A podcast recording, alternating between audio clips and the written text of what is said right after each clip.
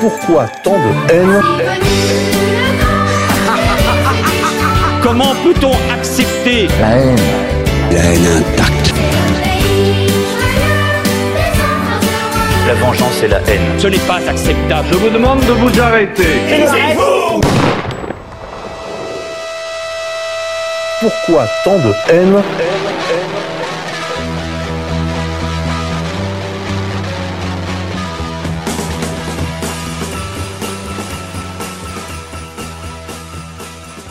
Chers amis auditeurs, bonsoir. On se retrouve pour une nouvelle session de Pourquoi tant de haine, l'émission des génocides imaginaires sur les antennes de RFM, en compagnie ce soir de Félix Niche, que vous connaissez pour être un auteur prolifique de la maison Contre-Culture, puisque vous le, vous le savez, vous l'avez déjà entendu à ce micro bien des fois.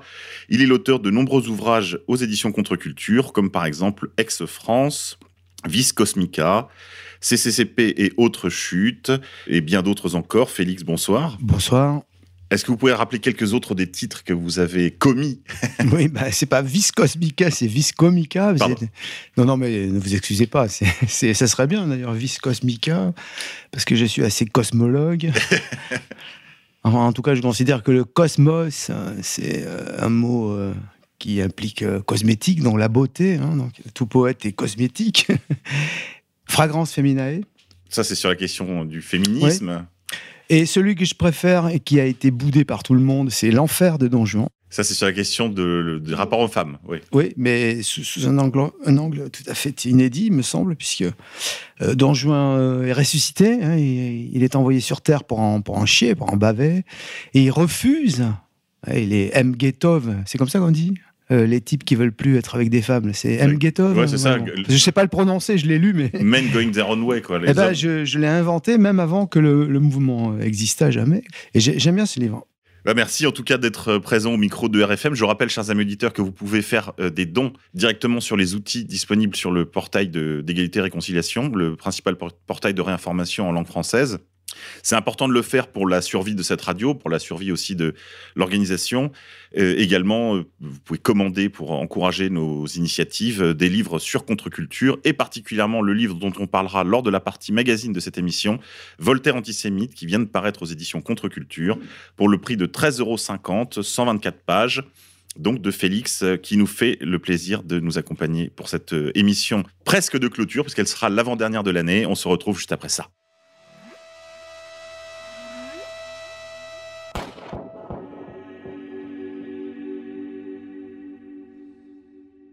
Alors, cher Félix, malgré le beau temps, vous avez choisi, vous avez décidé de, de nous rejoindre dans ce studio euh, à l'ombre. Eh oui, à l'ombre des jeunes filles qui ne sont plus en fleurs d'ailleurs. Euh, qu'est-ce que ces dernières semaines, qu'est-ce qui a retenu votre attention dans l'actualité parmi les nouvelles de Ténèbres? Est-ce qu'il y a une bonne nouvelle pour le camp de l'obscurantisme? Ils ont ôté un échafaudage d'une de mes fenêtres. J'étais entouré d'échafaudages. Donc déjà, ils en ont ôté un. Ils ont fait une partie des, tra- des travaux de réfection. C'est une bonne nouvelle et universelle, je pense. Euh, le reste, euh, ben, je sais pas, parce que je suis parti du coup en exil à cause des travaux chez ma, chez ma mère qui a 85 ans. Et je n'ai eu que comme loisir, j'avais pas de réseau là-bas et j'avais que la télé, quoi. Donc, euh, Bah, C'est une expérience intéressante. Moi, ça fait très longtemps que je ne l'ai pas regardé. Alors, qu'est-ce que vous y avez vu qui a Bah, retenu J'ai votre vu attention que c'était devenu mais hallucinant. Je veux dire, on peut pas croire que ce soit vrai. Il y a strictement rien. Et puis c'est toujours sur le sur le même. euh, si euh, la télé ou le cinéma est, est l'art de notre époque et reflète notre époque, oui, effectivement, il faudrait faire toute une émission là-dessus. J'ai fait quelques remarques, oui, mais ça serait trop long à expliquer là. Bah, Dites-nous en un mot quand même. Ben, plutôt que de comparer euh, des cultures qui sont pas commensurables, par exemple en disant ouais moi j'aime mieux le Moyen Âge, les, troubadours ou, j'aime mieux la peinture euh, ou j'aime mieux Notre-Dame que que les plugs anales, c'est pas trop. euh, Mais on peut au moins comparer des choses comme par exemple le cinéma et la télé des années 60 et voir qu'il y a un changement de paradigme mais vraiment radical. Par exemple le serial killer. C'est plus un truc, euh, tiens, il y a un film sur un, ils sont tous faits sur cette donnée. C'est-à-dire que c'est déjà euh, une inversion par rapport aux au films des années 60 et même 70. Même Polanski, quand il fait Chinatown, euh, il dit que le monde est pourri derrière. Hein. D'accord, il y a un truc qui est tout à fait, disons, communautaire dans ce film. C'est que le blanc qui abuse de sa fille, c'est justement un goy, mais peu importe. Il y a une histoire où on voit que la police est pourrie, le sénateur est pourri, bref, c'est un pays des gangsters. Alors que maintenant, les, flics sont les bons systématiquement les bons et euh, le mauvais c'est un serial killer alors déjà il y a une faute euh, une erreur euh, anthropologique puisque un serial killer qui se respecte il sait qu'il a tout l'état et la puissance organisée de l'état contre lui donc normalement il tremble il sue alors que là, dans les films, ils sont tous arrogants, contents, sûrs de sa force. Et c'est les flics qui sont hyper organisés, mais qui flippent comme des malades. Mais tout basé sur ce scénario. Donc, il s'agit, et là, on va, peut-être rejoindre euh, une partie de, mon livre, parce que on voit bien que notre monde, il n'est pas libéral, libertaire. Il est totalement fasciste, mais pas dans un sens euh, réel. Hein, pas au sens de Bardèche, quoi. Voilà, pas au sens de Bardèche, mais au sens gauchiste. C'est-à-dire policier, autoritaire, et, mais c'est une propagande effroyable, effroyable. En plus, il y a un changement de paradigme aussi sur les erreurs. Euh, les types sont capables d'exploits physiques qui tiennent pas la route, je veux dire. Euh, il, est, bon parfois de faire de la science-fiction, mais là, tout le monde est capable de faire des bonds de 15 mètres, de, résister à des tirs de mitraillettes. Enfin, c'est incroyable. Les femmes qui portent tout le temps des gros revolvers à deux mains.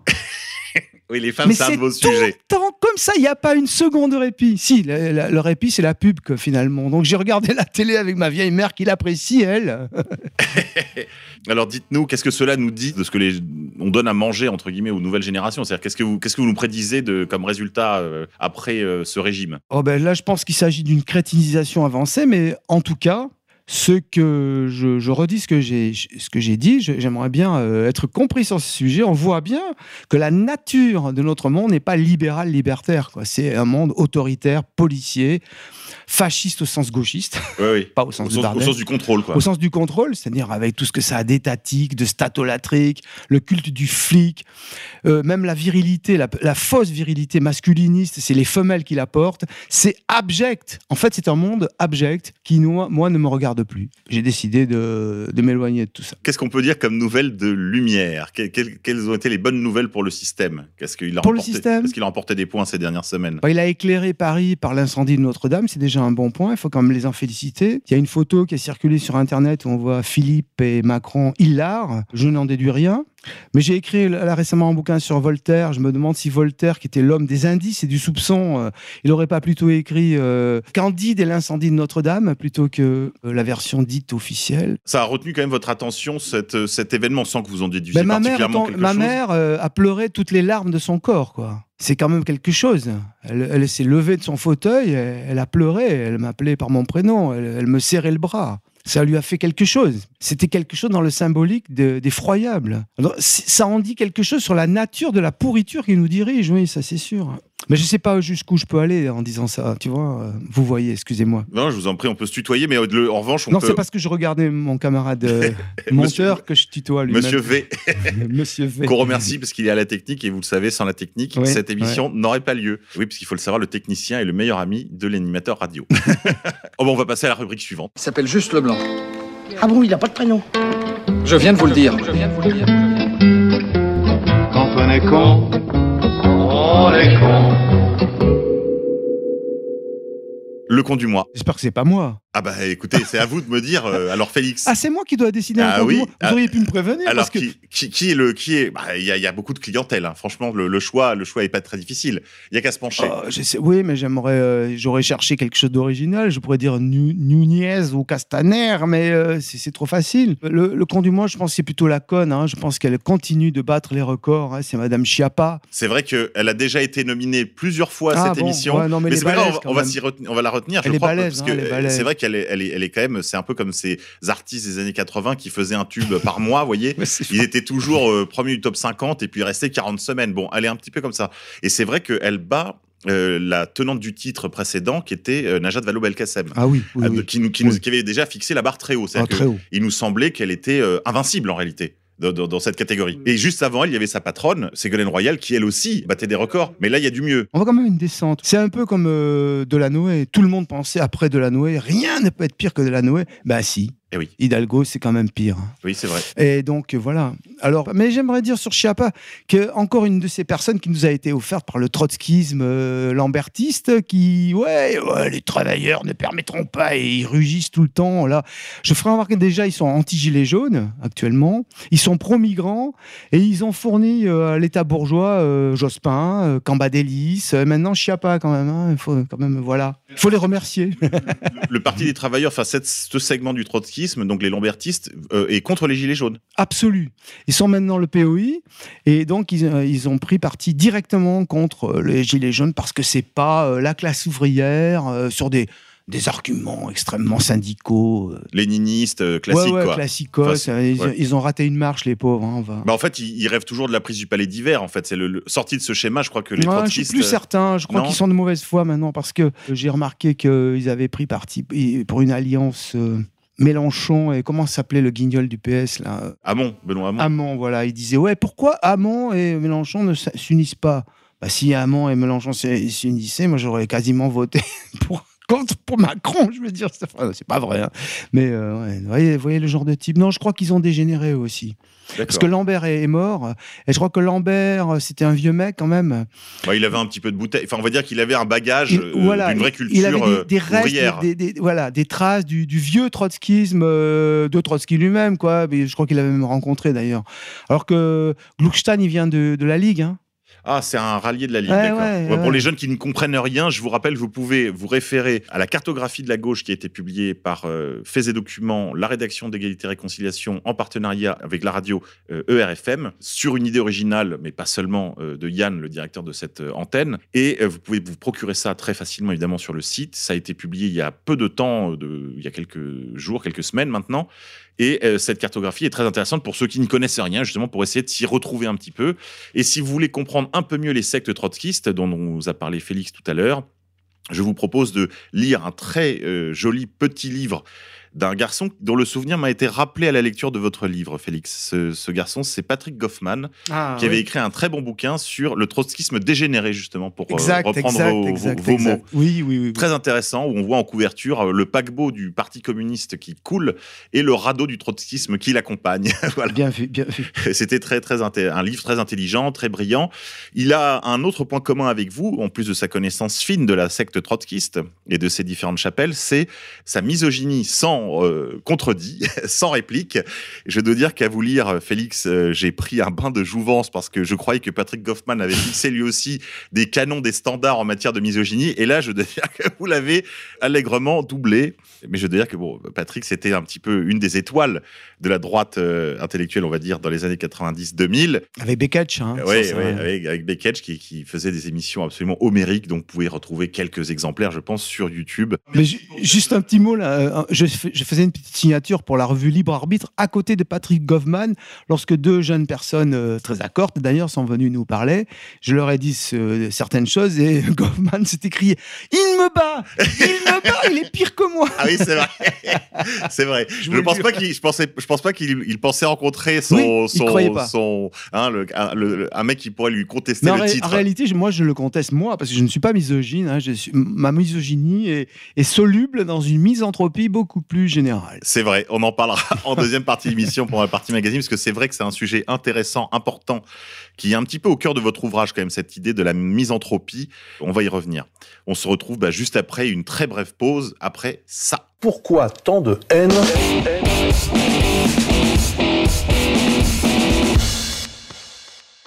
Alors Félix, merci encore de votre présence à ce micro, malgré le- la beauté du temps qui aurait pu vous encourager à courir les, les paires de jambes sur le boulevard Saint-Germain. J'ai passé l'âge. vous avez préféré venir nous entretenir d'un vieux monsieur, d'un monsieur pas, enfin qui, pour, pour ma part, hein, et je le trouve particulièrement antipathique, après avoir eu une jeunesse révolutionnaire euh, marquée par euh, les figures de Robespierre, de Saint-Just, de Couton, qui eux-mêmes étaient des lecteurs attentifs et énamourés de- de- du, du grand adversaire de votre sujet, de Voltaire. C'était des grands lecteurs de Rousseau. Ouais. Dès cette époque, si vous voulez, dès mes 16-17 ans, j'ai- nourri une, une détestation et un dégoût profond pour ce- cette figure, euh, cette trogne de Voltaire qu'en plus, je dois dire, les, les professeurs nous infligeaient au, au, collège et au lycée avec, euh, avec un doigté euh, bon, qui laissait quand même à désirer. Ils n'ont pas su nous faire aimer, ils n'ont pas su nous faire aimer, nos professeurs n'ont pas su nous faire aimer Voltaire. Peut-être nous ferez-vous changer d'avis alors, vous nous avez euh, pondu une petite perle qui commence par une sorte de bah, d'aveu, enfin d'aveu d'ignorance. Vous l'avez intitulé d'ailleurs La révélation ou mon chemin de Damas. Parce que c'est vrai que vous avez, vous le dites dans votre livre, été un lecteur de Voltaire, un lecteur attentif, le plutôt jeune homme, puis ensuite un lecteur déçu, enfin, où, Mmh. enfin, vous êtes séparé de votre Voltaire, vous, dites, c'est ça, vous oui. dites que vous l'avez toisé du haut de votre, de votre puberté, Oui, et puis ensuite il est revenu sur votre table de nuit, dites-vous. oui, oui. Alors racontez-nous ça, pourquoi euh, Voltaire, euh, ces allers-retours? Bah, D'abord, j'avais moi, moi l'école justement a été- ça a été le contraire parce qu'ils m'ont fait lire Candide et Candide, je trouve ça hilarant quoi. Enfin, je sais pas, je, je conseille à tout le monde de lire Candide. C'est C'est vrai que c'est un, un ouvrage qui, d'une drôlerie. Et, et- et puis il y, a- y cette langue, la Bon. langue. c'est magnifique.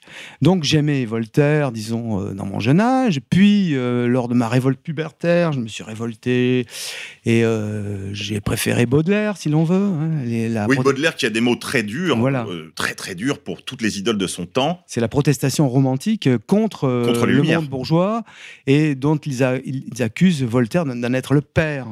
Bon, et j'étais d'accord parce que là, j'étais suiviste. Hein. Musset, Voltaire, Léon Blois, Villiers de l'Isle-Adam étaient mes maîtres à penser. Oui, enfin toute cette euh, droite littéraire en fait, ça, euh, euh, très, on pourrait dire ultra, Oui, mais magnifique en même temps. et hein. très très nostalgique de l'ancien régime, C'est cela. très critique pour expliquer pour les, les, les auditeurs plus jeunes. En fait, les romantiques étaient très très critiques de l'Aufklärung, c'est-à-dire les lumières allemandes, et puis des lumières françaises, bien sûr, à l'exception peut-être de Rousseau. Oui, ils aimaient Rousseau, bien sûr. À l'exception de Rousseau, alors pas pas tellement l'auteur, comme vous le rappelez d'ailleurs, plutôt le Rousseau, euh, Oui. l'homme, oui, oui, c'est ça. le, le La- promeneur solitaire. La, la euh, nouvelle Héloïse la qui leur Héloïse. paraissait euh, pré-romantique, ce qui est très discutable.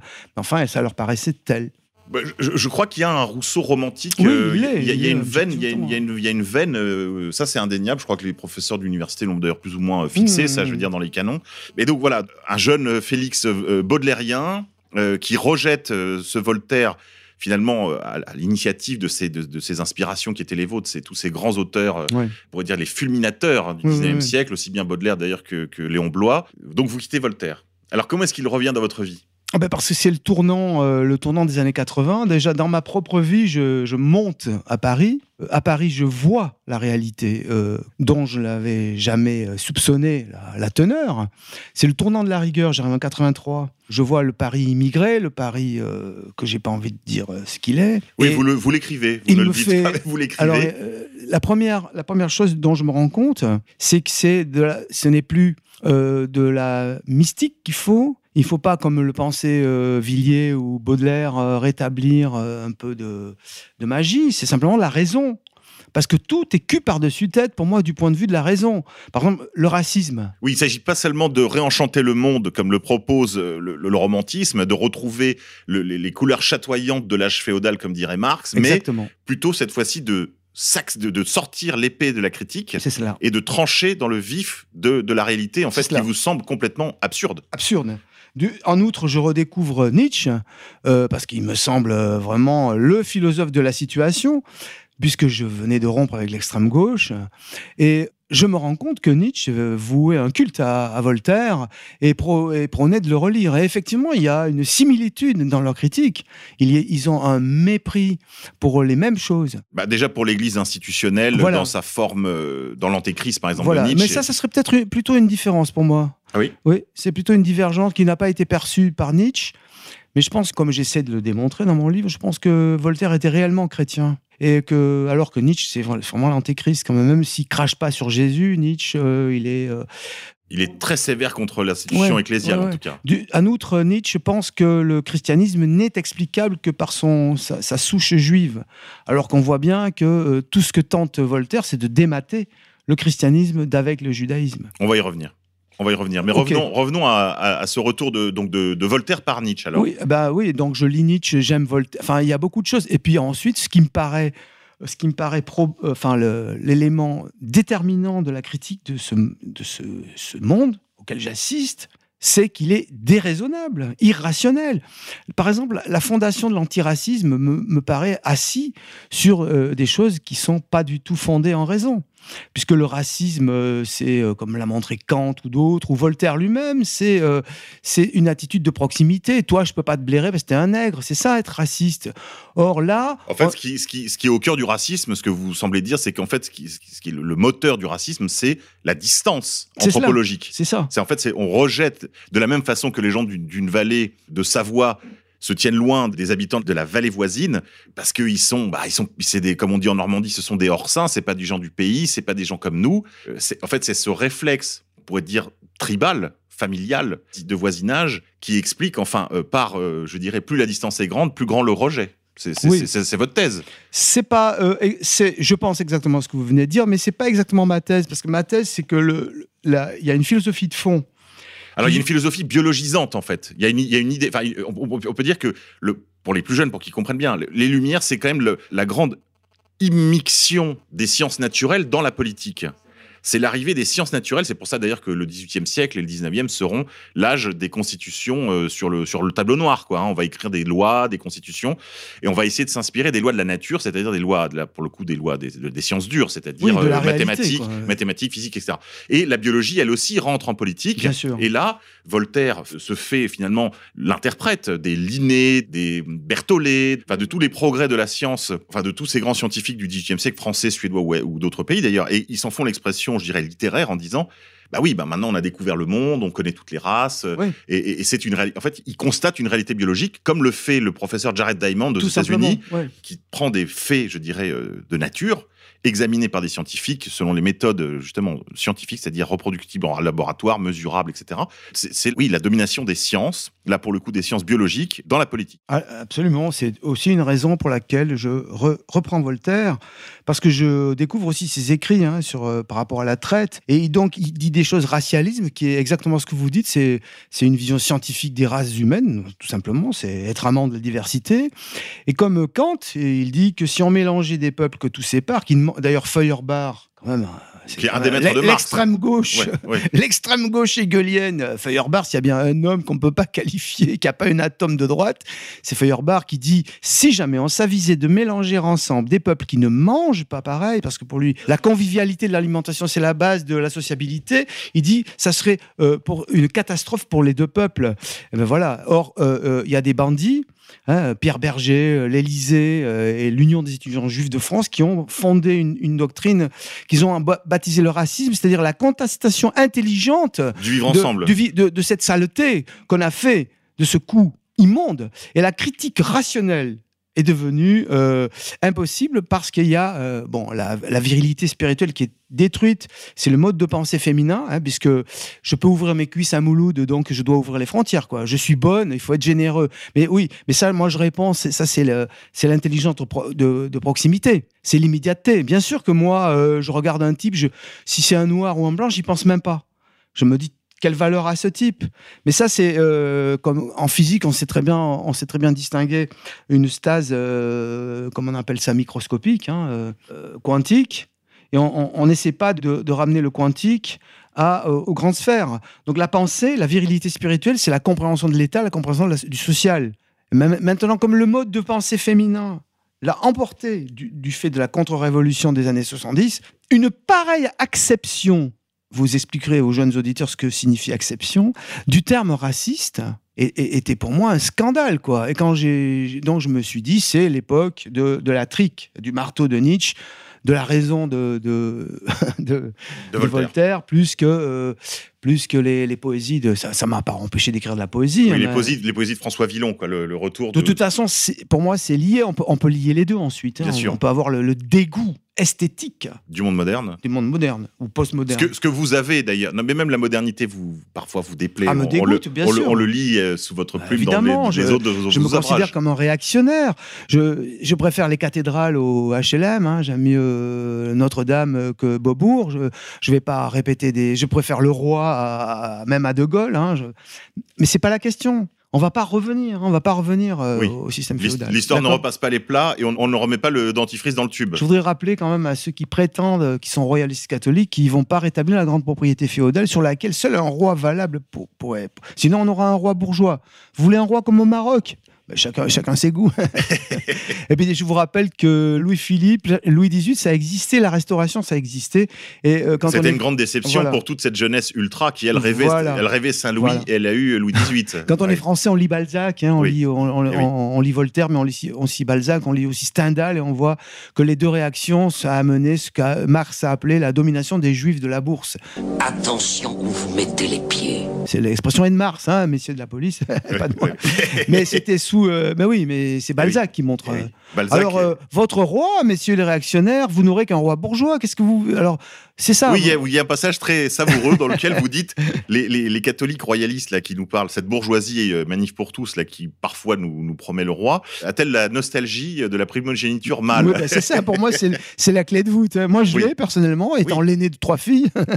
Oui, parce qu'en fait, vous, vous, vous dites que leurs nostalgies sont finalement assez sélectives. Bah, bien sûr, ils font semblant, ils ont des iPhones dans la poche, leur, leur, leur bonne femme en des strings, excusez-moi, je veux pas me mêler de ces choses, mais ils sont aussi modernes que tout le monde. C'est quoi cette histoire? Ça, ça s'appelle le SVA. Il faut lire Albert Oui, Veil. Albert Veil, vous Voilà. connaissez Jean-Claude Albert Voilà. Veil Il bouffe du SVA. Le SVA, oui, mais là il faut expliquer.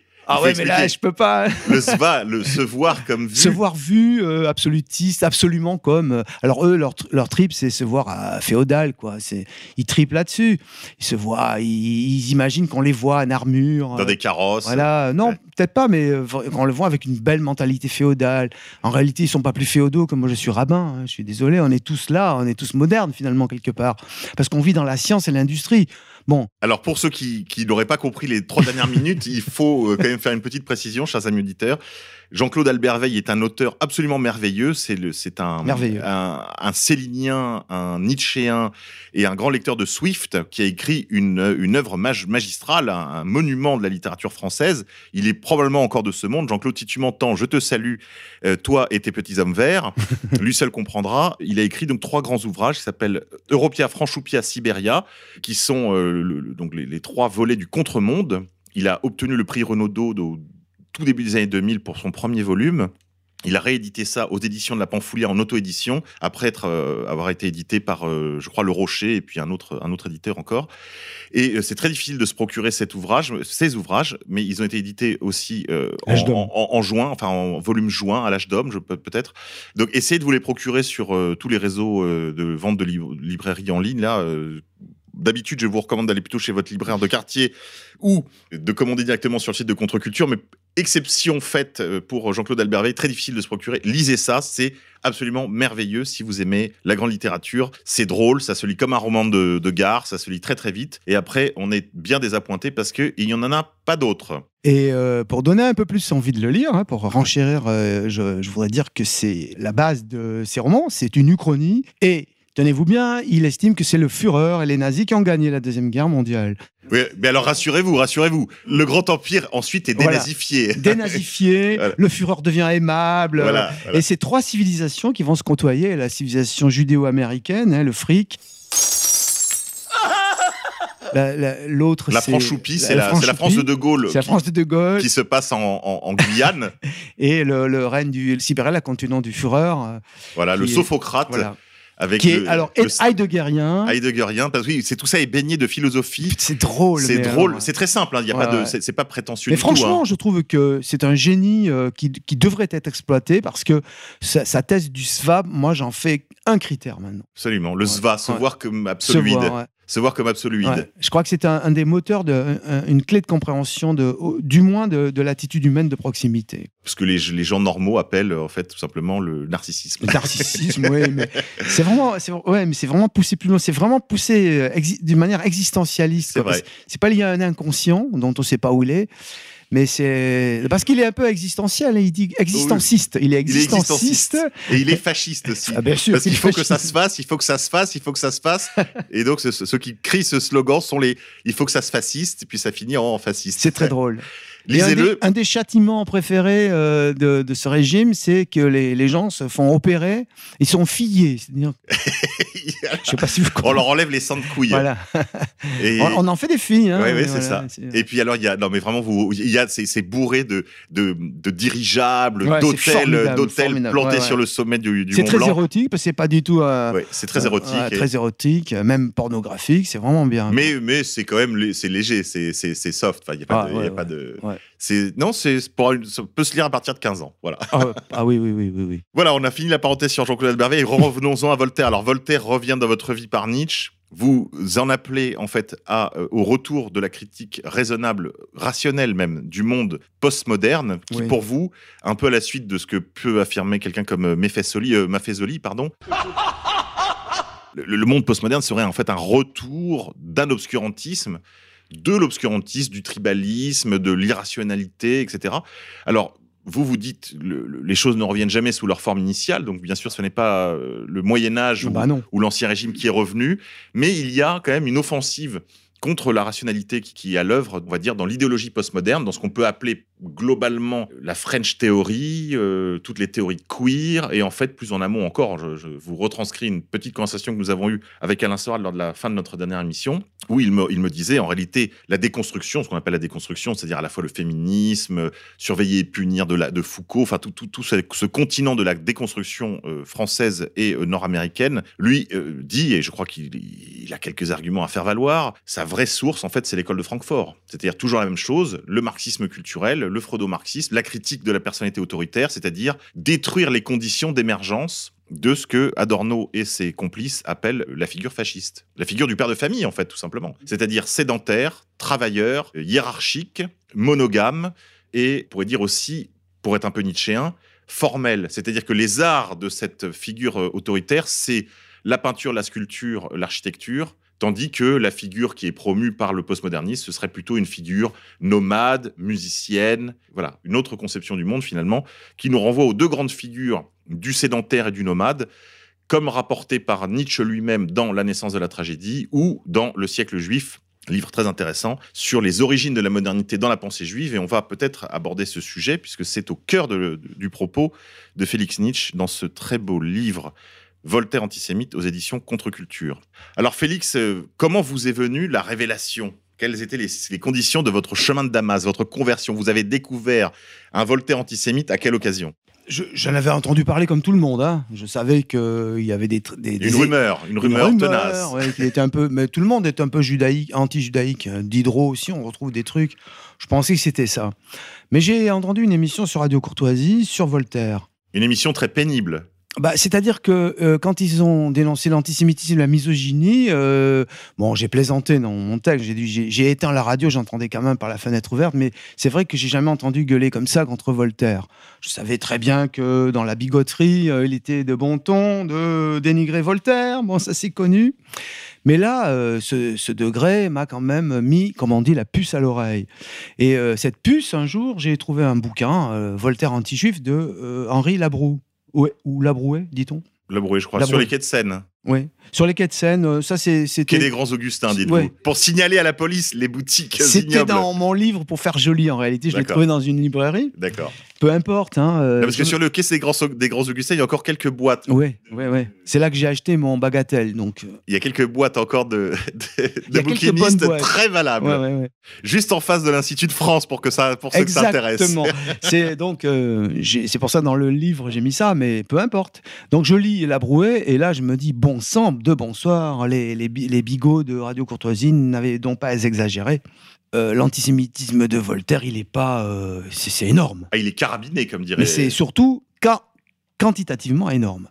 Et puis alors, ce n'est pas de l'antijudaïsme seulement, parce que là, vous, Non. vous faites bien la vous, Non. vous- Il y a quelques pages où, où, avant de lire ce livre, vous dites oui, bon, il y a beaucoup de propos qu'on peut Oui, probablement oui, oui. relever de l'antijudaïsme traditionnel du monde chrétien. Bien sûr. Et en fait, vous dites non, il ne s'agit pas de ça, il s'agit bien d'un antisémitisme moderne, au sens où Taguieff a essayé de l'isoler dans ses différents, dans, Ouais. dans- dans tout son travail de police euh, idéologique. hein, euh. Bernard-Henri Lévy l'a vu là. Une fois n'est pas coutume, Bernard-Henri Lévy est brillant sur le sujet parce qu'il a fait une conférence qui s'appelle euh, Jérusalem contre Athènes. Qui a un grand thème euh, talmudique, hein, je le Oui, signale mais euh, finalement, il dit des choses hyper pertinentes. hein, euh, sauf que lui, il est pour Jérusalem et que je suis pour Athènes, mais ça, je m'en fous. Euh, et donc, il, marque réellement, premièrement, la modernité de Voltaire, qui, qui, qui, qui préfigure Céline, mais c'est évident. J'ai lu les deux, hein, je vais vous dire. Et surtout que, euh, il, et ça, j'ai trouvé ça fort, il, il relie par filiation euh, Voltaire, à- pas à Marcion proprement dit, mais à une forme du martionnisme, c'est-à-dire ce, ce christianisme antisémite. Oui, c'est-à-dire cette hérésie chrétienne qui vise à séparer, en fait, à, à- à se débarrasser d'une certaine manière du corpus euh, vétérotestamentaire, c'est-à-dire de l'Ancien Testament, Total. ouais. pour, pour ne, repartir que sur un christianisme hanté sur les seuls évangiles. D'ailleurs, vous-même, vous, vous prétendez, euh, là, je crois que ça, ça tombe vraiment sous le coup de l'index là de l'inquisition euh, Oui, ça, oui. antimartionniste, vous dites, vous prétendez, sans, auc- sans aucune, sans un début de preuve, que Jésus aurait dit euh, Je ne suis pas venu abolir la loi, mais l'accomplir. Il n'aurait pas dit ça, dites-vous. Il aurait dit exactement le contraire Je suis venu abolir la loi. Vous avez repéré le seul truc où j'ai hésité euh, à mettre des guillemets. Bon, euh, c'est ce qui se dit dans les milieux gnostiques ou martionnites. Euh, j'ai tendance à les croire. C'est ce que dit aussi mince, j'ai pas son nom dans l'esprit là. Enfin, un écrivain actuel qui est gnostique, hein, qui a publié les, les, les- les œuvres de Nagamadi. Vous savez, les, les logions de Jésus qu'on a découverts, hein, qui sont datés au carbone 14. On sait qu'ils sont. Jean-Yves Leloup, peut-être, non non, c'est un autre. euh, Je sais pas. Excusez-moi, j'ai des Enfin, en tout cas, c'est l'âge, mes enfants. En plusieurs occasions, vous faites référence quand même favorablement, on va dire, aux apocryphes. Voilà, donc dans les apocryphes, euh, Jésus aurait dit ça. Maintenant, je reconnais que j'aurais pu, euh, mais bon, c'était quand même pas le sujet. Moi-même, je me revendique d'un- d'une forme de martionnisme, hein, puisque mon christianisme, j'aime Jésus, j'aime le, je suis chrétien, mais je n'aime pas cette idée, euh, comme Simone Veil, hein, pour, pour, pour montrer euh, à la police Simone de la Veil, pensée. la, la philosophe, La pas, philosophe. pas l'avorteuse. La grande, pas la grosse. Euh, pour que la police de la pensée ne, ne vienne pas me chercher demain euh, derrière mes échafaudages, je suis comme Simone Veil qui a dit que le lien entre le, Dieu de l'Ancien Testament et, Jésus, c'est une atroce plaisanterie. C'est tellement antithétique que ça avait sauté aux yeux de Marcion. Alors là, je rappelle pour les auditeurs de Courtoisie que vous êtes sur ERFM et que vous pouvez vous référer aux travaux qu'on a déjà abordés à ce micro avec Youssef Indy et Claude Timmermans. On a fait une émission sur la figure de Yahvé comme usurpateur du titre de Dieu, hein, ce Dieu euh, cannibale, hein, enfin ce Dieu qui, demande des sacrifices, euh, etc. Bon, qui était le Dieu d'une tribu visiblement du Sinaï et qui aurait d'une certaine manière contaminé la religion hébraïque euh, presque ab initio. Hein, bon. Et puis tous les travaux de Claude Timmermans sur, sur ce sujet aussi, mais également pour ceux que ça intéresse, qui veulent poursuivre, puisqu'il a euh, emprunté et poursuivi cette thèse, euh, c'est les travaux de euh, Laurent Guyeno pour poursuivre cette réflexion. Alors on reprend, on va donner des outils quand même à ceux qui veulent poursuivre cette conversation, parce que vous avez une écriture quand même qui est très érudite, même si c'est, je dois le dire pour les auditeurs qui ne soient pas intimidés par votre livre, c'est un petit livre, 124 pages, c'est un livre érudit, mais qui est quand même d'accès. J'espère que c'est assez drôle aussi. non, non, mais, non, mais j'ai- je, je vous le disais en début d'émission, avant que vous n'arriviez, euh, lors de sa lecture, j'ai passé euh, une heure et demie à me euh, marrer Bon. de bout en bout. Ça, ça me fait plaisir. Non, mais vraiment, c'est important de le dire parce qu'il ne faut pas, faut pas croire que c'est un Voilà. sujet euh, scolaire. euh, Oh. c'est- Je sais que le, le bac vient de passer. C'est pas un sujet euh, ennuyeux. C'est un sujet au contraire extrêmement drôle. Et puis vous avez la, la- la plume de Félix, quand même, qui est, qui est une plume enlevée, qui par certains côtés me fait penser à une plume que les plus jeunes connaissent peut-être, qui, qui fait un travail non pas similaire au vôtre, mais parallèle au vôtre, qui est le blog À moi que chaud de Xavier Aimant Ah oui. Bah, qui est comme vous, en fait, qui, qui est profondément misanthrope. Si, si vous n'êtes pas misogyne, en tout cas, une chose est sûre, Félix, c'est que vous êtes misanthrope. Si, je suis misogyne, mais la misogynie, je pense qu'elle doit. euh, si elle va pas jusqu'à la misanthropie, c'est qu'elle est vulgaire. C'est ça. La Elle serait injuste, en la fait. misogynie, c'est une étape pour les hommes spirituels. euh, De découverte. ah, mes chevilles. de découverte Non, mais de la. c'est oui. de- de découverte de l'impo- l'imposture de la vie, l'imposture de, de l'humain, l'imposture de la femme. C'est d'abord la première imposture. Ensuite, on, euh, C'est bon, la plus évidente, en fait. ouais. C'est la- Euh, non, elle n'est pas évidente. Enfin, la plus évidente, je veux dire. Hélas, C'est celle qu'on découvre. Enfin, quand on est adolescent, c'est celle qu'on découvre peut-être le plus, le Bah, plus tôt. c'est pas cas. certain là. Je, je pense que là, il y a une première euh, distinction qui s'opère objectivement sur cette question de dite de la femme. Euh, vous avez à ma gauche euh, tous les grands penseurs, tous les grands philosophes qui ont, avec nos critères d'aujourd'hui, sont misogynes. Ah, je dis bien avec nos critères. Oui, avec tous. les critères de Il n'y Marielle a pas Schiappa, quoi. d'exception. Voilà, il n'y a pas d'exception. Que ce soit Aristote, Platon, tout ce que vous voulez. Bah, Jusqu'à Même Marcel de Platon, Corte. il, il est- euh, il- il- il y a un contresens sur l'androgyne. Il s'en moque de l'androgyne. Bon, passons. Alors que tous les hommes dits ordinaires, ils, cèdent tout à leur femelle. hein. Euh, Là, je suis d'accord avec Charles Baudelaire. La femme, esclave vile, orgueilleuse et stupide, sans rire, s'adorant et s'aimant sans dégoût. L'homme euh, dur, paillard, dur et cupide, excusez-moi, je dis de tête, esclave de l'esclave et ruisseau dans l'égout. Ça, c'est une vérité. Donc malheureusement, ce n'est pas vrai. C'est pas une initiation donnée à tous, visiblement, euh, parce que la femme. euh, Je sais pas, moi je parle qu'avec des gens qui ont trois, trois chiffres de QI. Mais c'est pas le QI la question. La- franchement, c'est pas le QI. hein. La question, c'est autre chose. hein. C'est vraiment euh, parce que c'est l'essence de l'être, euh, la, la détermination sexuelle. C'est la première de toutes les déterminations. Absolument. Elle l'est d'ailleurs en biologie. hein. Mais qu'est-ce qui Elle l'est aussi en théologie, Attention, Félix. je vais m'exclamer là. Mais qu'est-ce qu'ils foutent les endocrinologues, les savants? Pourquoi ils ferment leur clapet Eh oui. Moi, j'assistais dans les années 80 avec euh, ma maîtresse qui était euh, étudiante en médecine à des cours d'anatomie. Mais l'anatomie, rien que, rien que l'anatomie. Si vous croyez qu'il y a que les- euh, le sexe, les seins, les épaules étroites, Faux.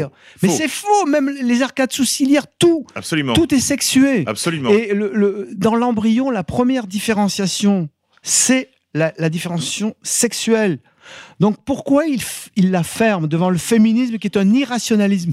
Alors, je vais vous dire, il y a- il y a le- pour répondre à cette question, il me semble qu'on a quelques éléments de réponse. La première, c'est que le- l'endocrinologie est un petit, devenu un des parents pauvres de la médecine. Ah c'est bah oui. c'est très, Bah très oui. mal vu.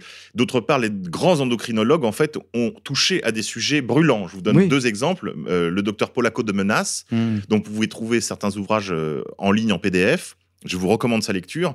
Il s'intéresse aussi bien d'ailleurs à la question de l'endocrinologie de l'enfant au moment de la circoncision au huitième jour, aussi bien que à la question des chambres à air. Donc euh, c'est lui-même est de la tribu de lumière, donc euh, vous voyez, il a tous les credentials comme on dit hein, euh, pour faire le boulot. Et puis son maître, le docteur Gervais, je sais pas si on dit Gervais ou Gervaise, qui a écrit un très bel ouvrage, L'en- l'enfant, cet endocrinien inconnu.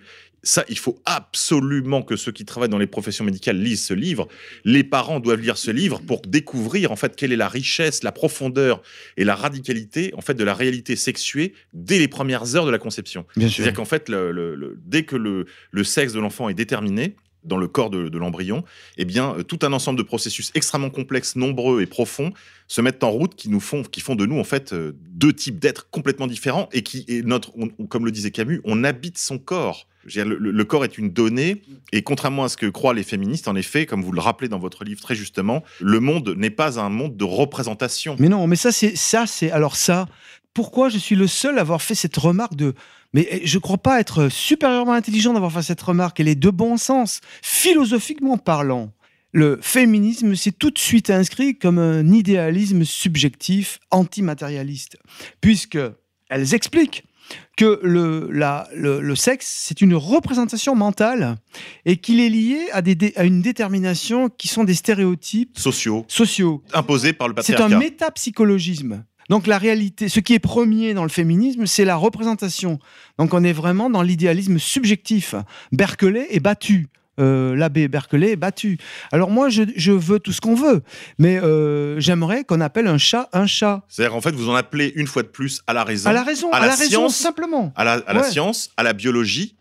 Et c'est pour ça que Voltaire, finalement, Ah, très utile, Voltaire. a retrouvé grâce à vos yeux, même si vous passez votre temps à prendre vos distances avec ce Voltaire Ah, antisémite. évidemment, quand j'ai découvert son antisémitisme, Là, vous- vous avez dû vous en séparer. Oui, bah, bien évidemment. voilà, vous bien avez, dû, évidemment. vous avez dû, euh, je veux dire, abandonner cette référence. au-dessus de tout. hein. Il y a des lois dans l'histoire, il y a des lois de la vie, il y a des lois du cosmos, il y a, il y a la loi. Et la loi, on ne saurait, euh, sans dommage, euh, la violer. D'abord, nul n'est censé l'ignorer, et encore, nu- et encore pire, de la violer. Donc, bien sûr, Oui, parce que Euh, ça, je- c'est le crime des crimes. le crime des crimes. Crime de pensée. Inexpiable. hein. Dans ce monde et dans le part, nôtre. une- Voltaire, quelque part, avec déjà, comme vous le dites, commis une sorte de, ch- Oui, de choix de Ferney. Quoi. Enfin, Ah a- oui, ça- le château de Ferney, en fait, lui, des fumées rouges, ah, oui, oui. des camps de concentration, on peut le et- dire. et les murs suintent du sang des victimes, écrivez-vous. Et donc, cela appelle une action. Parce que vous êtes quand même un homme conséquent. Et donc, vous, je crois qu'à la suite de l'apparition de cet ouvrage, Égalité et Réconciliation Oui, lance une grande ça. pétition. Ils m'ont pris au mot de la Pour- lettre, au pied oui. de la lettre. Il veut- et on lance une pétition donc pour la, la sortie des, de l'urne euh, Ouais. de- de- des cendres de Voltaire du Panthéon. Il faut dépanthéoniser Voltaire. Il faut débaptiser toutes les rues Voltaire, tous les lycées Voltaire. Il faut arrêter de l'enseigner au lycée, au collège. Bah oui. Il faut arrêter d'appeler le boulevard Voltaire boulevard Voltaire. Bah, je sais pas, mais il faut savoir ce qu'on veut. Parce que ce qu'on va faire maintenant, c'est ignorer ce livre. C'est obligatoire. Parce que franchement, si on l'ignore pas, c'est pas possible de continuer. Je, moi, je le dis euh, aux gens que je peux le moins blairer, parce qu'on on- on pourrait croire que ma diatribe est contre les cathos. C'est pas vrai. hein. Les cathos tradis, ce sont quand même mes amis. Mais euh, les progressistes qui nous cassent les pieds avec leur Voltaire, leur tolérance et leur icône, dont ils savent même pas le premier mot, Hein, parce que, je répète, ils savent pas l'utiliser, puisqu'ils sont à la fois euh, euh, Féministes. gna, antiracistes, donc ils, ils approuvent tout l'irrationnel de- de- du monde. Eh bien, euh, je suis content de leur envoyer par la figure la vérité. Vous ne pouvez pas, si vous êtes des hommes ou des femmes euh, véritables, continuer à garder des horreurs pareilles, parce qu'alors là, Oui, c'est vrai que ce livre, il faut absolument l'ignorer, parce que ce qu'a ce qu'a dit Voltaire sur les Juifs, c'est absolument insupportable actuellement. on va en donner c'est- quelques C'est exemples. un vœu d'extermination même. À un moment donné, il dit euh, qu'il regrette que les Juifs aient été punis, mais moins qu'ils le méritaient, puisqu'ils subsistent encore. Citation avec des guillemets. hein. Oui, là, il y a quand même un projet génocidaire Bah en oui. germe. Ben, En germe. Il dit que c'est euh, c'est c'est la race. D'ailleurs, Léon Poliakov est pas loin de le dire. Hein. Léon Poliakov euh, pointe la responsabilité des Lumières dans la conception Ben oui, du génocide je, juif. je savais ça, j'avais trouvé ça exagéré. Maintenant, je, je retire. Euh, effectivement, Poliakov a pas dit que des bêtises. Et il y a aussi un autre, il y a Jean-Claude Milner, qui est un psychiatre, euh, un, un ancien maoïste, qui a eu dans la lecture assez enrichissante. Et Jean-Claude Milner pointe la responsabilité de la démocratie de marché et donc d'une certaine façon de la modernité, enfin de la modernité tardive, si on veut dire, dans euh, la conception du, du- du génocide de Lumière. Et donc euh, là, il y a, euh, il y a un nœud quand même. Et donc il faut se débarrasser de Voltaire comme de tout, en fait, tous les obscurantistes et tous les, enfin tous les antisémites. Enfin, qu'ils se débrouillent avec leur propre icône, euh, c'est pas à moi. Moi, j'ai plaisanté dans mon livre, j'ai vu que ça avait été pris au pied de la lettre. C'est drôle, très drôle. Ça, j'ai apprécié aussi. C'est amusant de, de faire cette pétition. Mais euh, finalement, derrière l'humour, il y a quand même quelque chose qui est réel. Ou bien euh, vous. Oui, parce que vous vous rappelez voilà. quand même dans votre livre que les, la plupart des ouvrages de Voltaire ne sont pas disponibles dans leur version originale. Non, non, non, le dictionnaire philosophique, ça, je, je défie quiconque. Euh, Je, je l'avais, moi, dans la dans l'édition Payot. Bah, il y a Judée. Mais alors, euh, si- le, le- le dictionnaire philosophique ruisselle. Il y a, euh, il y a les entrées juives, Judée, euh, Abraham. prépuce, euh, circoncision, Abraham. Enfin, ça ruisselle l'antisémitisme. L'antisémitisme de, de Voltaire. Alors vous vous dites l'antisémitisme de Voltaire, à la différence de ce que dit hein, une certaine scène nationale catholique, l'antisémitisme de Voltaire n'a pas pour cause première son antichristianisme. mais bien sûr que non. Vous dites vous, non, il n'y a pas. C'est là qu'est l'imposture. Ce que, ce que prétend cette école euh, historique, c'est de dire, euh, Ouais, de- cette école critique, c'est de dire Voltaire est antisémite parce qu'il est antichrétien, c'est-à-dire qu'il ruine les fondations de l'édifice de l'Église. Et vous vous dites ça, c'est faux. C'est archi faux. Et ça, c'est l'imposture double que les frères ennemis partagent entre eux. Alors les frères ennemis, c'est d'un côté les, les catholiques progressistes et de l'autre côté les progressistes. La, la réaction est le progressisme, si vous voulez, pour prendre des vieux Oui, mots. pour bien faire que simple. Moi, je Oui. les valide pas ces mots, mais bon, pour faire simple, pour être compris par tout le monde, il faut dire que les uns l'en félicitent à Voltaire, les autres le blâment. Mais les deux disent que euh, Voltaire n'a attaqué l'Ancien Testament que pour s'en prendre au Nouveau, n'a attaqué euh, Moïse que pour euh, délivrer euh, l'Église catholique. Oui. Derrière. Oui, parce qu'il faut rappeler quand même que Voltaire avait quand même Voilà. pour projet Oui, de oui, détruire l'Église. Bah, il était contre les jésuites. Il, il, il, il signait toutes ses lettres quasiment, écraser l'infâme en- inf. Non, mais il était contre les jésuites, mais Balzac aussi. hein, mais bon, Mais il n'est pas le seul. hein. Enfin, moi, je, je vous le dis comme catholique, c'est, euh, je- je, suis un catholique anti, anti-jésuite, bah, je clairement. sais pas. euh, C'est je- franchement pas ma marque préférée, hein, Bal- comme on euh, dit, hein. lisez Balzac, vous allez voir ce que c'est qu'un jésuite. Hein, Non, mais Bon, demandez même à Louis XV, à tous les rois d'Europe, Ouais, ouais, ouais, bon, d'Amérique du... bah, lisez les provinciales de, de Pascal si vous en êtes capable. Franchement, bon, je sais que maintenant il y a un jésuitisme qui est rentré dans ER. hein. ER est une association jésuite d'une pour une grande part. On nous interdit Voltaire, on nous interdit de penser, on nous dit ceci, cela. Moi, je dis, je n'aime pas les jésuites, mais euh, Voltaire non plus. Mais Voltaire est chrétien. Il le dit à plusieurs reprises. Je suis chrétien avec Saint Paul et philosophe avec Locke. Je suis, euh, il signe Voltaire très chrétien. Il aime Jésus, on- ça se voit. Donc, ce que je dis, c'est que c'est faux. Voltaire, ça n'est pris aux Juifs en tant qu'eux-mêmes. Alors, quel grief a-t-il contre eux? Leur obscurantisme, principalement. D'abord, il, il leur reproche d'être nuisibles à la race humaine.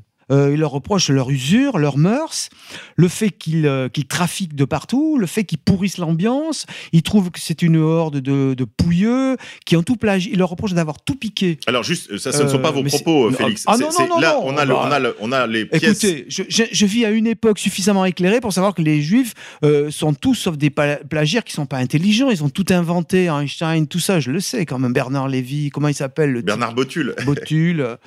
Non, non, non, bien sûr. Non, en revanche, là, vous avez reproduit. enfin, ah ouais, à- ouais, la- non, moi je veux dire. La moi- Maison contre Culture vous Voilà. a permis de rééditer les passages en fait, qui ont été expurgés des éditions autorisées en fait de Voltaire. Voilà. Et là, franchement, il y en a. euh, C'est du lourd. Hein. c'est ouais, non, c'est du lourd. On Vous peut allez- peut-être en donner un exemple. Oui, je vous en prie. Un juif a-t-il une patrie? Sa patrie est-elle Jérusalem? Il oui vaguement qu'autrefois ses ancêtres, quels qu'ils fussent, ont habité ce terrain pierreux et stérile, bordé d'un désert abominable, et que les Turcs sont maîtres aujourd'hui de ce petit pays dont ils ne retirent presque rien. Jérusalem n'est pas sa patrie, il n'en a point, il n'en a pas sur la terre un pied carré qui lui appartienne. La guèbre, plus ancien et cent fois plus respectable que le juif, je voudrais bien qu'on me dise quelle était la patrie d'Abraham.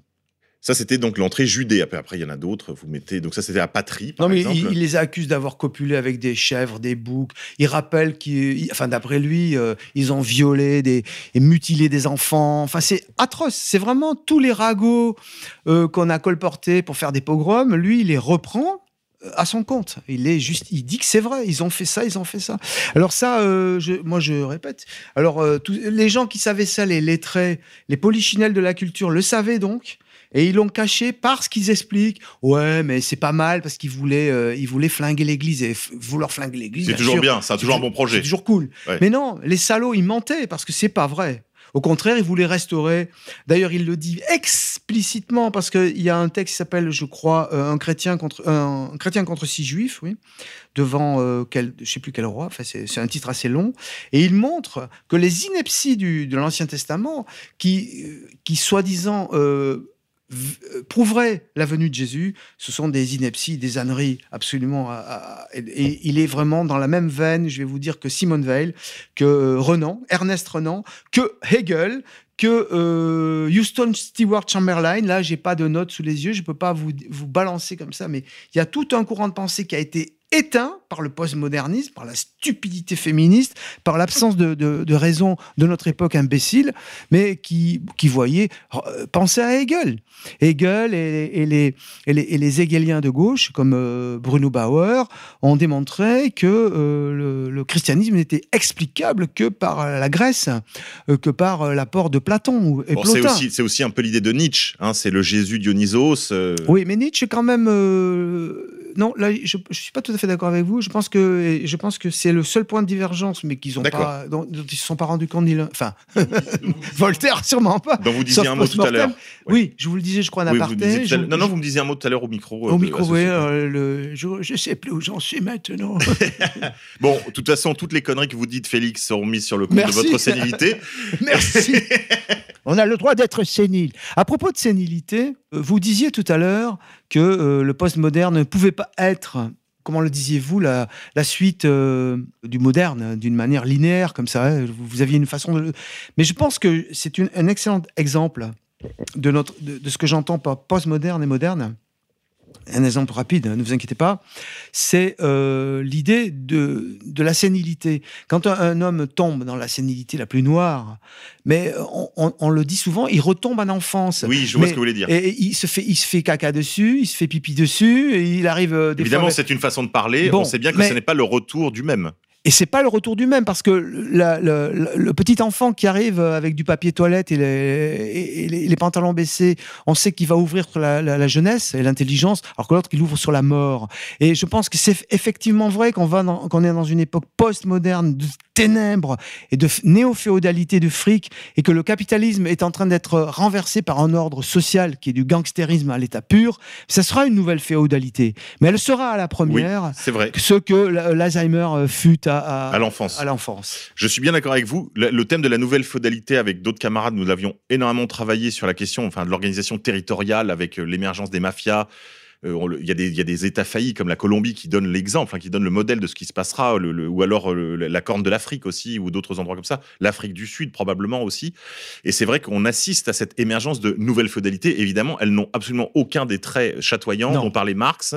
Mais je crois que, en revanche, pour les, nos amis catholiques qui nous ont écoutés et qui sont peut-être mal à l'aise avec euh, une partie des propos de cette émission, je voudrais dire que moi, je suis aussi dans une situation où je suis obligé de reconnaître la validité de beaucoup de vos arguments, mais je me reconnais quand même dans cette position, si vous voulez, du catholique euh, euh, anti-voltairien. Vous voyez ce que je veux sûr. dire Mais ce que je veux leur dire quand même, et ça c'est un point important, et surtout pour ceux qui combattent la postmodernité, à mon avis, d'un point de vue un peu biaisé, c'est le suivant. C'est que nous, nous combattons l'obscurantisme, la, la niaiserie, la bêtise, l'irrationalité de la, de la postmodernité, d'un point de vue aussi d'un rationalisme chrétien. Je veux dire que par là, que euh, étant lecteur de Thomas, ce que vous rappelez d'ailleurs dans votre livre, hein, vous avez, je le disais tout à l'heure, il y a beaucoup de références, mais vous rappelez Thomas, Augustin, euh, étant des lecteurs attentifs d'Augustin et de Thomas, Thomas d'Aquin, nous sommes dans les Lumières, enfin dans la scolastique et donc dans la ou dans même dans le néotomisme hein, des- qui a re- ressuscité dans les années 30 à l'ombre de l'action française.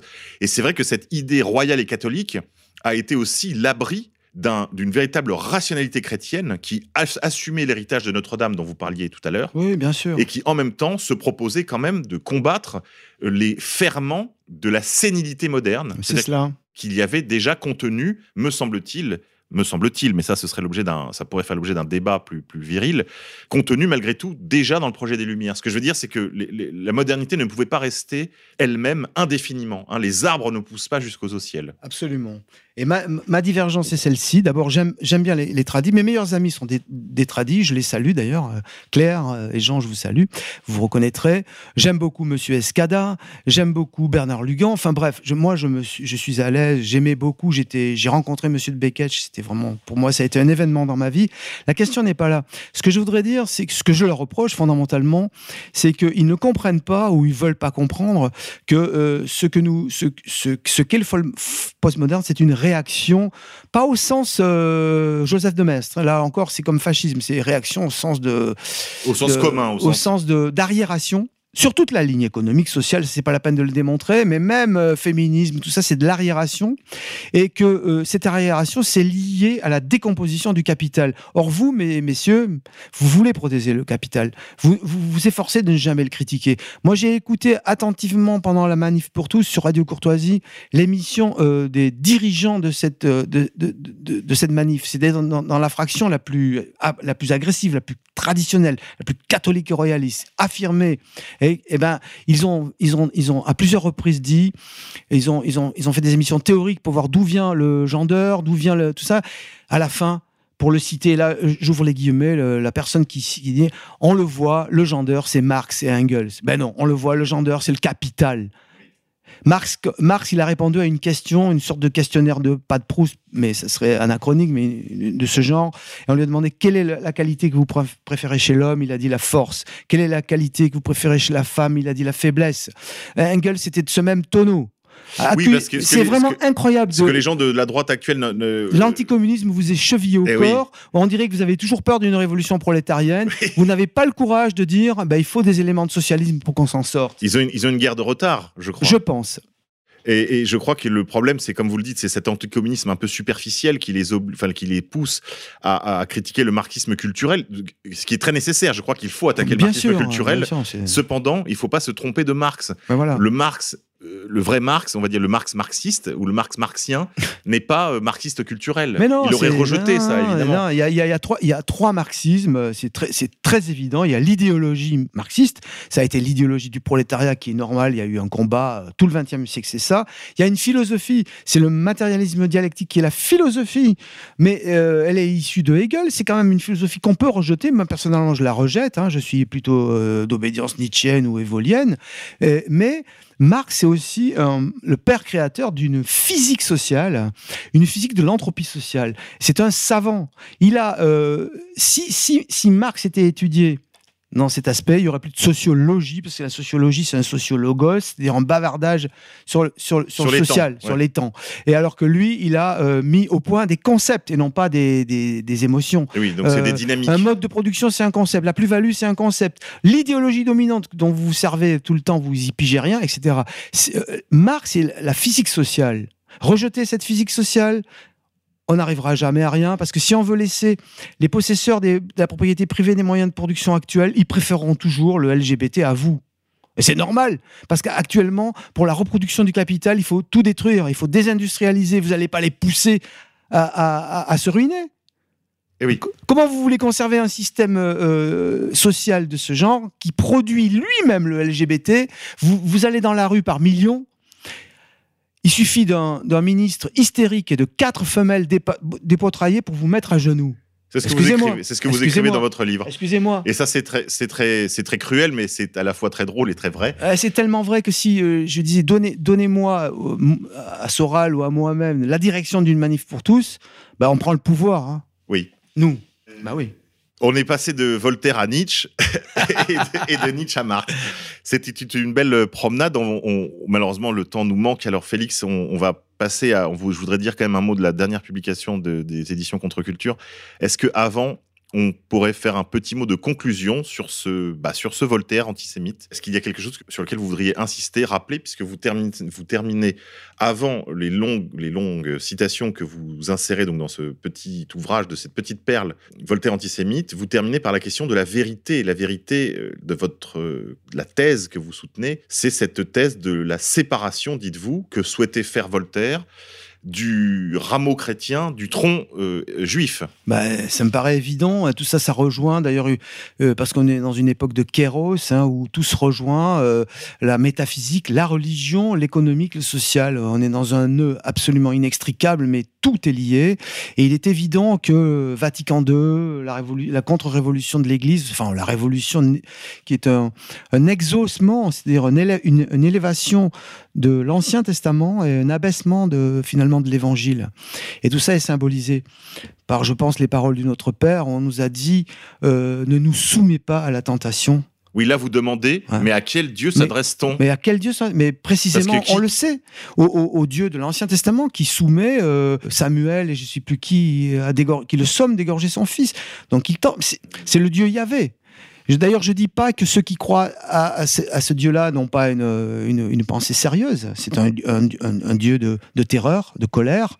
Il a d'ailleurs été choisi par des, hommes autres que les Juifs, puisque je me souviens, justement, je parlais de Hegel, à l'époque de Hegel, quand il y a eu la, tentative des hegeliens de remplacer la religion par euh, l'hegelianisme, hein, puisque c'était le but, les, Hobereaux, les, Junkers euh, ont préféré le, dieu- plus efficace envers leurs paysans de- de- d'Isaac, de, Jacob, parce que parce qu'il fait peur.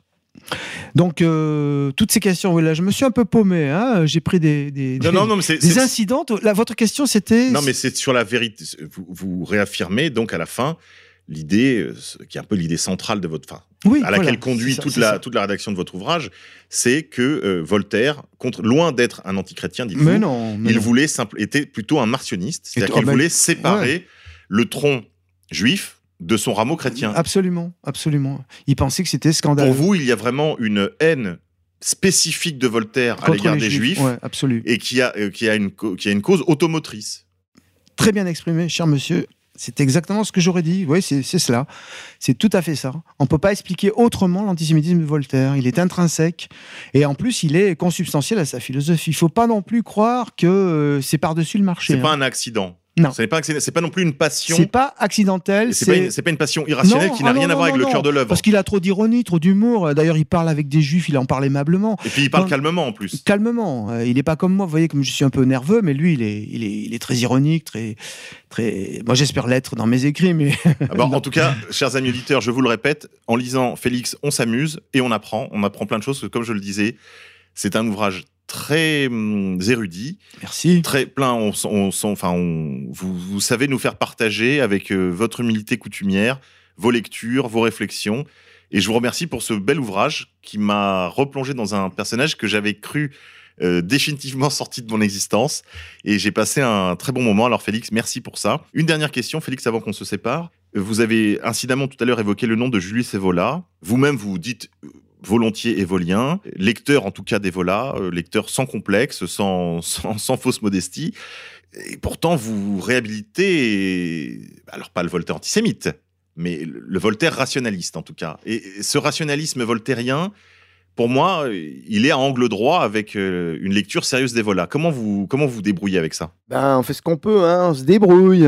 C'est le système des Français. Non, je me débrouille en réalité en annusant chacune dans son plan propre, car ces deux visions du monde, ces deux grandes pensées, évidemment, euh, sont en altérité. Euh, il serait ridicule de tenter une synthèse doctrinale, en tout cas euh, philosophiquement, puisque l'une suppose une transcendance, hein, une tradition primordiale qui existe dans une réalité euh, suprasensible, hein, comme les idées platoniciennes, et l'autre euh, est un matérialisme qui se tient tout entier dans l'immanence.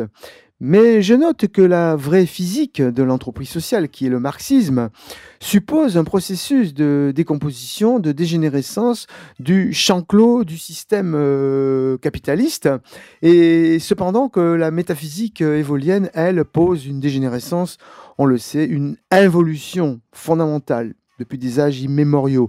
Eh bien, ce sont les deux seules grandes doctrines, les deux, les deux seules grandes pensées qui posent comme cela euh, l'explication d'une involution. Et si l'on pense comme Pascal, et moi je suis très, euh, très janséniste, hein, qu'il y a des ordres de grandeur, des, des plans de la réalité qui ne sont pas réductibles, hein, des ordres euh, en hétérogénéité, c'est la fondamentale hétérogénéité du monde, eh bien pour moi, ces plans forment la croix sur laquelle nous sommes crucifiés et aussi la croix théorique de ma propre, euh, de ma propre pensée, euh, puisque euh, l'abscisse, le marxisme, et euh, l'ordonnée, la métaphysique évolienne, dont d'ailleurs le mouvement descendant, l'explication vers la chute, vers le monde moderne, pour Evola, c'est une domination grandissante du pôle féminin sur la virilité spirituelle. hein. C'est euh, cette métaphysique du sexe, dont euh, ouvrage dont, dont la lecture dans ma vie a été un moment inaugural, hein, un moment initiatique. hein. Euh, D'ailleurs, beaucoup d'éléments de la métaphysique du sexe sont contenus dans Révolte contre le monde moderne, ouvrage salutaire que, que vient de rééditer aussi euh, Contre-culture. Je vous le rappelle, mes chers amis auditeurs, vous pouvez vous le procurer parce que pendant des années, il était très très cher sur toutes les plateformes de vente euh, Bravo en ligne. Contre-Culture. Ah oui, non, il était, il était hors de prix. Il, y avait, il se négociait à certains moments à 80, 90, 120, 230 euros, j'ai même vu. Donc là, il est disponible pour les bourses, euh, même euh, maigrelettes. Il vient de reparaître aux éditions Contre-Culture pour un prix très raisonnable, je crois, de 18 ou 20 euros. Procurez-le vous, lisez ça avec euh, une pincée de sel quand même, parce que il faut euh, mettre en garde la jeunesse.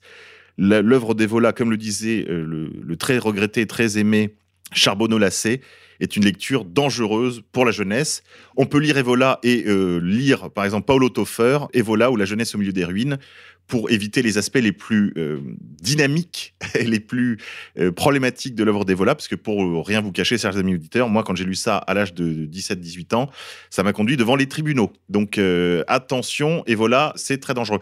C'est de la dynamite, c'est de la, c'est de la nitro, euh, à manier avec précaution, mais à manier tout de même, parce que on n'est pas venu pour poser de lino, on est là pour faire une révolution, et pour faire la révolution, il nous faudra une élite évoléniniste, comme le disait le camarade Adinolfi. On se quittera donc sur ces perspectives évoléninistes. Félix Niche, merci beaucoup pour cette très belle émission, pour ce beau Voltaire antisémite. C'est moi qui vous remercie. Et euh, allez, Voltaire, hors du Panthéon. Pourquoi tant de haine? Comment peut-on accepter La haine. La haine intacte. La vengeance et la haine. Ce n'est pas acceptable. Je vous demande de vous arrêter. Pourquoi tant de haine?